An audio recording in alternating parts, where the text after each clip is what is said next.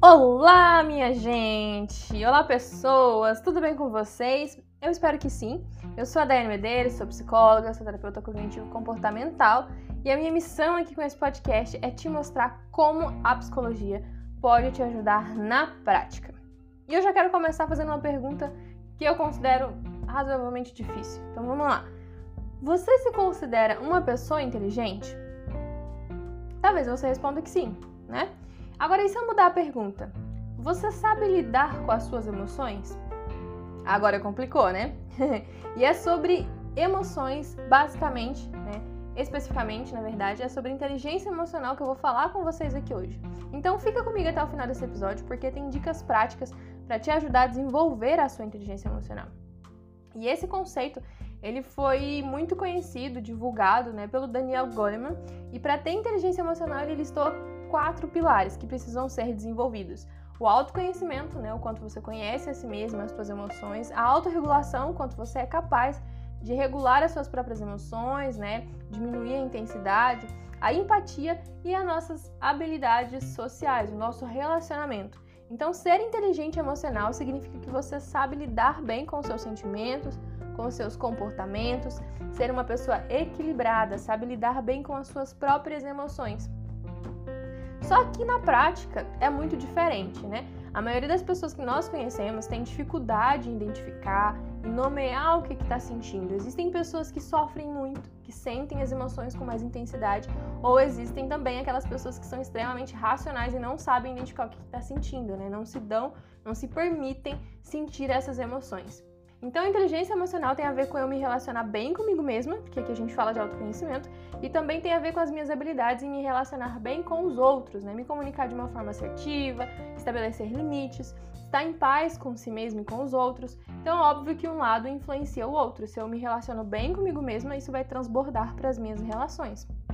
E é pensando nisso que eu quero trazer algumas dicas práticas para te ajudar a desenvolver a sua inteligência emocional. Então já pega aí um papel e uma caneta e vamos lá anotar essas dicas. O primeiro passo que eu diria para você começar a desenvolver a sua inteligência emocional é começar a se observar mais. Então fazer esse processo de olhar para si.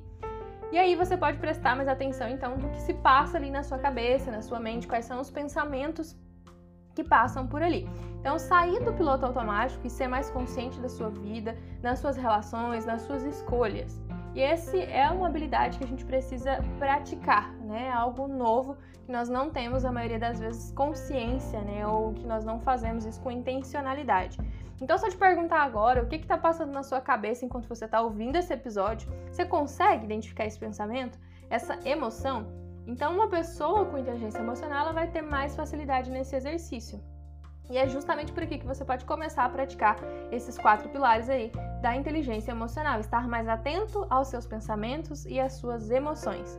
Né? Então, para facilitar esse exercício, né, essa nova atividade, essa nova habilidade que você vai desenvolver, você pode criar o hábito de escrever esses pensamentos e essas emoções, para que você consiga identificar as suas oscilações de humor, como os seus pensamentos influenciam nas suas emoções.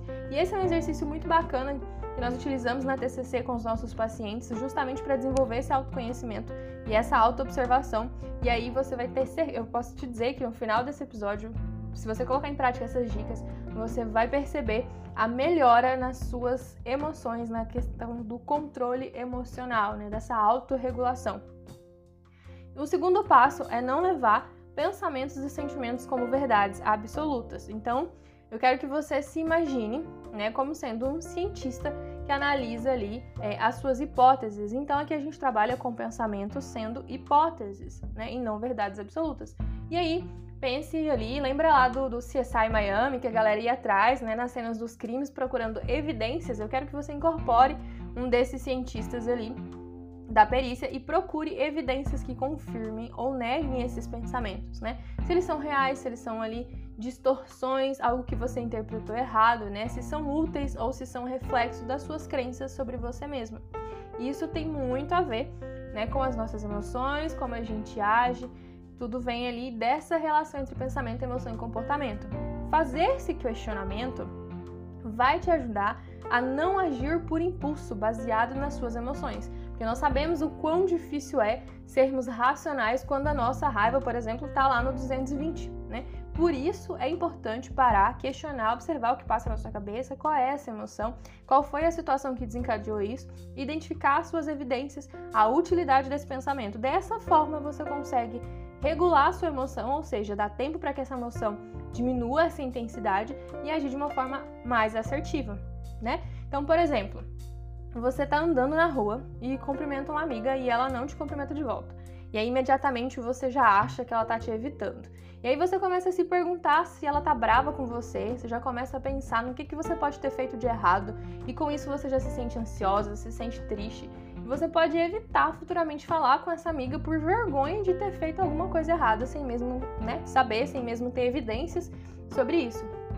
Então, se você não para e analisa a situação como um todo, né? Se você não busca outros pensamentos alternativos, busca mudar a sua perspectiva, encontrar outras possíveis respostas, você vai sofrer por algo né, que talvez não seja tão real assim. E nesse exemplo, a gente poderia considerar que essa amiga não a viu, né? Por exemplo, estava falando no celular, estava atrasada, estava com pressa, enfim.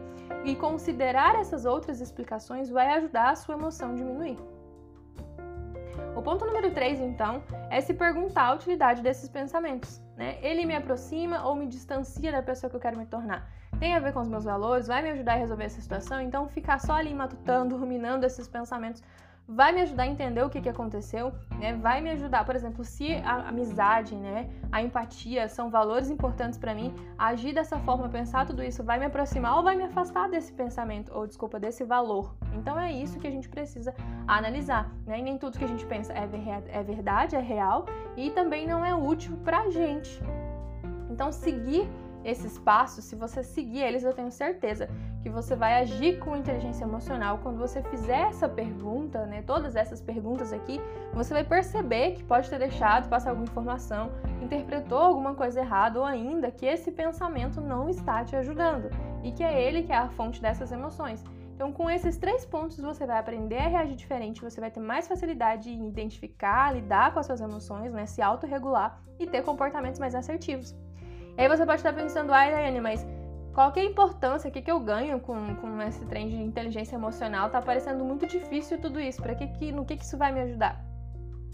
Você desenvolver a sua inteligência emocional né, vai te ajudar a controlar as suas emoções, você pode diminuir níveis de ansiedade, níveis de estresse, vai diminuir as suas discussões, os seus relacionamentos, né, melhorar ali os seus relacionamentos interpessoais, vai ter, você vai desenvolver né, mais empatia pelo outro terá mais equilíbrio emocional, uma maior clareza nos seus objetivos, nas suas ações, pode melhorar a sua capacidade de tomada de decisão, melhorar a sua administração de tempo, de produtividade, aumentar o seu nível de comprometimento com as suas próprias metas, ter mais senso de responsabilidade, uma visão melhor do futuro, além, claro, de aumentar a sua autoestima, a sua autoconfiança. Eu quero que você se lembre que todas as suas emoções influenciam nas suas decisões, nos relacionamentos e até no seu trabalho. E entender e aplicar os pilares da inteligência emocional vai ser primordial para o seu sucesso profissional e pessoal. Pessoas que aprendem a lidar com inteligência emocional sabem pensar, sentir e agir de uma forma inteligente e consciente. Não permitem ali que as suas emoções comandem a sua vida, se acumulem de alguma forma que atrapalhem o seu sucesso. Mas eu também quero lembrar que ter inteligência emocional não significa que você vai ser zen o tempo todo, que nunca mais vai sentir raiva, né? Que não vai exagerar, que não vai descontar suas emoções em alguém. E isso faz parte da vida de qualquer ser humano. O que mostra que você tem uma inteligência emocional é o quão rápido você volta ao seu estado de equilíbrio. O quão rápido, né? E o quanto você reconhece os seus exageros, você se desculpa e repara os seus erros. E isso é inteligência emocional. Bom, esse foi o episódio então de hoje, foi bem prático, bem curtinho. Eu espero que vocês tenham gostado do conteúdo. Você já sabe então se foi útil, né, para você. Compartilhe esse episódio com mais um amigo, assim eu consigo ajudar mais pessoas. E se você ainda não me acompanha nas redes sociais, eu estou todos os dias lá no Instagram, no arroba E se você quiser receber material exclusivo sobre psicologia, entra na nossa comunidade do WhatsApp. É uma comunidade gratuita e é muito simples para participar. É só você ir lá no meu perfil, clicar no link da bio e selecionar a opção do grupo, tá bom? É isso. Eu espero que tenha sido muito útil, espero que vocês tenham gostado do conteúdo. Obrigada por ter ouvido até aqui. Um beijo e até o próximo episódio.